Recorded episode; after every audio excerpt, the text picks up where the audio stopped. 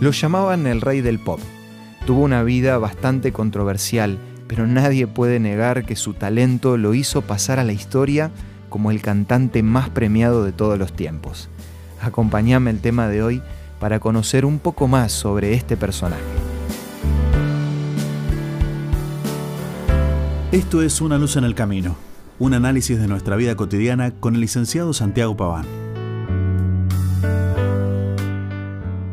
Antes de morir, Michael Jackson estaba en un proyecto que incluía un nuevo álbum y una gira de conciertos titulada This Is It, que traducido sería Esto es todo. Evidentemente por el título, él ya sabía que probablemente sería el último. Y si bien esos proyectos quedaron inconclusos, después de su muerte se estrenó una película con ese mismo nombre. En ese documental se muestran los últimos ensayos de la gira que estaba preparando, con todo el despliegue de su talento y la puesta en escena. Lo interesante de esta producción es que Michael Jackson aparece con una ropa bastante inusual, por no decir ridícula, muy diferente a lo que solía usar en público con sus típicos trajes o ropa adentro de todo sobria. Y aunque después de todo era un simple ensayo, lo que no sabía era que esas imágenes se convertirían en lo último que la gente vería de él. Estoy seguro que si lo hubiese sabido, todo hubiera sido diferente. Sé que es una pregunta profunda y difícil, pero ¿alguna vez te pusiste a pensar cuándo va a ser el último ensayo de tu vida?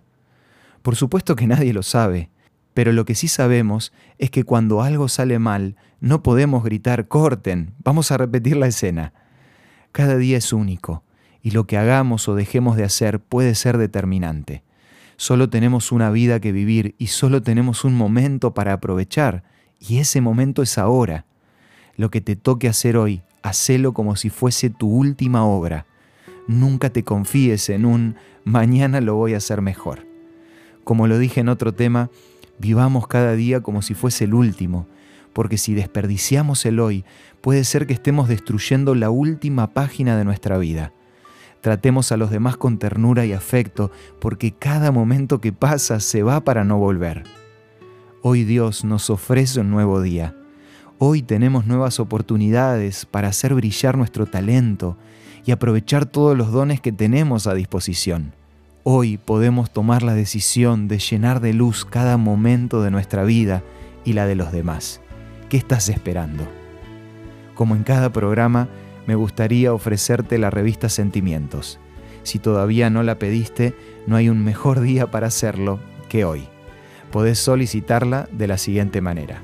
Envíanos un WhatsApp al 1162 26 12 29 o búscanos en Facebook como Una Luz en el Camino.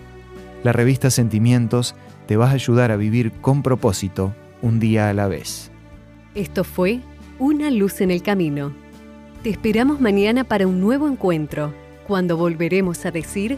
Permitamos que a lo largo de las horas de cada día Dios sea una luz en nuestro camino.